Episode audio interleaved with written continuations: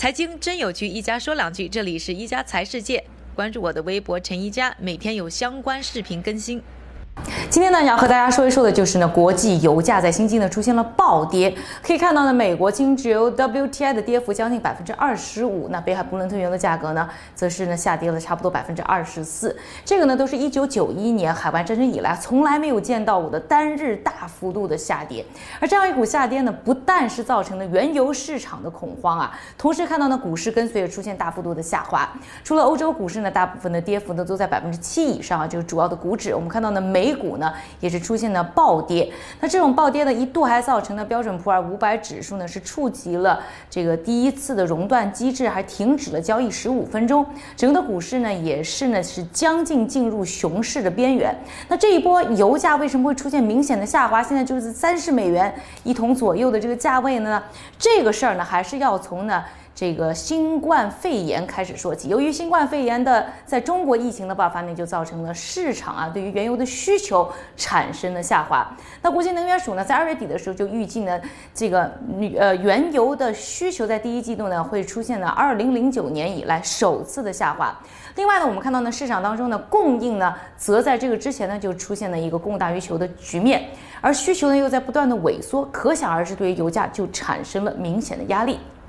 油价出现下滑以后呢，欧派克，尤其是沙特为首的这些产油国呢，就想到一个办法，就是我们继续减产。其实已经减产了十八个月了，他们在想啊，是不是这个情况下要把减产的幅度加大？所以一度呢，对于原油市场来说的话，这种期待呢，还造成油价短暂的上涨。但这个希望呢，就在刚刚过去的周末呢，它破灭了。因为呢，沙特呢和这个俄罗斯呢，在减产这个问题上没有谈拢。那最早的时候呢，沙特的国王呢给普京打电话，普京呢竟然都没有接，在谈这个减产的问题。上，后来呢，这个己方啊，就这个价格呢一直达不拢。以后呢，这个俄罗斯说我我不想跟着你减产，已经减产十八个月了。现在美国的产量不断的上涨，我却不断的减产，这个减产带来的油价的好处似乎都给美国拿走了，所以俄罗斯不干了。俄罗斯呢就表示呢，我马上就要把我每天的产油量呢增加到一千万桶以上，就是不但不减产，还要增加。沙特呢，他也觉得呢，说你们都在。这个增加产量，那我一个人也不愿意就就此失去市场份额，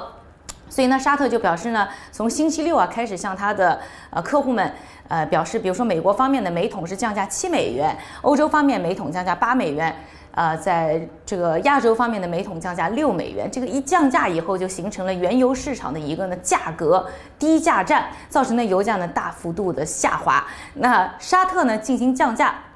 是为了能够争取啊，这个俄罗斯手中的这些市场份额，所以现在就形成了，其实大家呢在油价下跌的时候都很惨，但是呢都又因为呢各自不愿意呢放弃在原油市场的利益，所以这个油价越跌，所以大家就跟着一起在流血。到底这件事会怎么样协调？我觉得到最后可能还是双方利益要进行一个平衡。现在对于俄罗斯来说的话，因为它的经济更加的多元化，所以它的痛可能没有沙特来的那么的强。那对于沙特来说的话呢，它的主要的经济支柱就是原油，所以现在的油价下跌对于沙特应该说一个巨大的经济上的打击。那双方或者是己方之间在未来是不是能够在利益上达成一致呢？将会是呢原油市场再往前走的一个重要的关注点。当然了，疫情的变化呢也是另外一个关注点，因为如果疫情真的很快控制住了，经济出现。回暖，那对于需求增加的话，对于原油市场呢也会造成的局面的扭转。但是在这些事情发生之前的话，可能市场呢依然会保持一个较为熊市的态度。